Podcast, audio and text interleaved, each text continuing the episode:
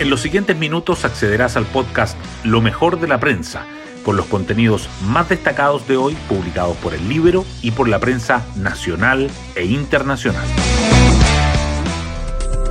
Buenos días, soy Magdalena Olea y hoy miércoles 14 de febrero les contamos que a poco más de una semana del fallecimiento del expresidente Sebastián Piñera, sus ex colaboradores se reunirán hoy en la mañana con la ministra de Desarrollo Social, Javiera Toro, para plantearle las propuestas para la reconstrucción en Valparaíso en las que habían trabajado con el exmandatario hasta un día antes de su deceso.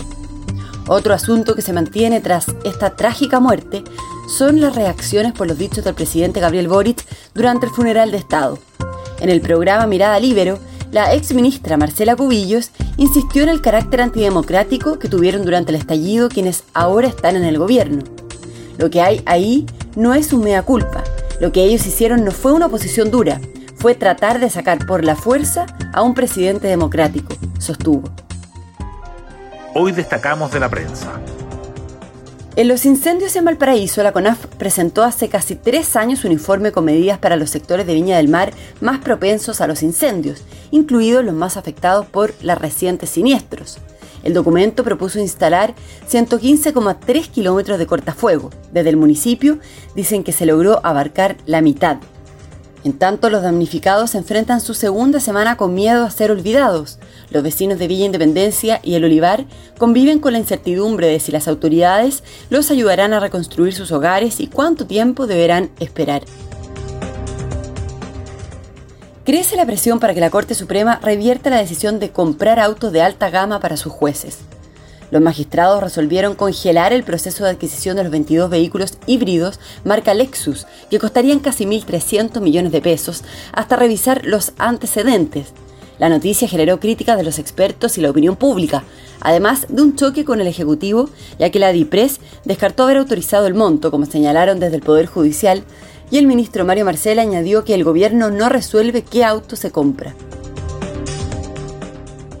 Sube las postulaciones a carabineros y el interés por la institución en medio de la crisis de seguridad. La policía uniformada tuvo 12.535 postulantes a oficiales y suboficiales en 2023, prácticamente duplicando el promedio de los últimos tres años de 6.874 y casi revirtiendo el impacto del estallido y de la pandemia en la baja de alumnos. Los expertos atribuyen el fenómeno a la revalorización de la función policial y a la confiabilidad de carabineros agregan el efecto positivo de la flexibilización de los requisitos para ingresar a sus filas. Los expertos prevén un mejor 2024 en la producción de cobre y el aporte al fisco tras la baja de 2023. Las expectativas de mercado apuntan a un alza tanto de la extracción del metal rojo como de su precio durante este año, lo que se reflejaría en una mayor contribución de la minería a las arcas públicas. Se ubicaría entre 5.000 y 6.000 millones de dólares. También hay mejores perspectivas para el litio. JP Morgan proyecta que Chile será el único país que aumentará su producción a fines de la década. La disputa entre el Partido Socialista y el Partido Comunista por el mea culpa de Boric deja en una incómoda posición al Frente Amplio. Los partidos frente amplistas que viven momentos complicados han tratado de calmar los ánimos en el oficialismo, respaldando las palabras del presidente y acusando que la oposición ha agrandado el tema al pedir que se retiren las querellas del estallido. La Fiscalía activa la indagatoria por las pensiones de gracia, revisa los expedientes de 418 beneficiarios. El Ministerio Público realizó las primeras diligencias para determinar por qué se entregaron fondos públicos a personas que no deberían haberlos recibido. El caso además podría sumar un nuevo actor. El Consejo de Defensa del Estado solicitó acceso a los antecedentes. A los 96 años murió ayer el académico y excontralor Arturo Elwin Azócar. El abogado que dirigió la Contraloría entre 1997 y 2002 era hermano del expresidente Patricio Elwin y del exdiputado Andrés Elwin. Figuras políticas e instituciones públicas lamentaron su muerte. El funeral será mañana en el Parque del Recuerdo.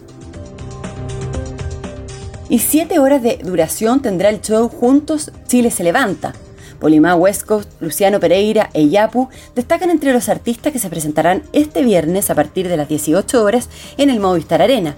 El evento será transmitido en conjunto por todos los canales abiertos. Bueno, yo me despido, espero que tengan un muy buen día miércoles y nos volvemos a encontrar mañana en un nuevo podcast, Lo mejor de la prensa.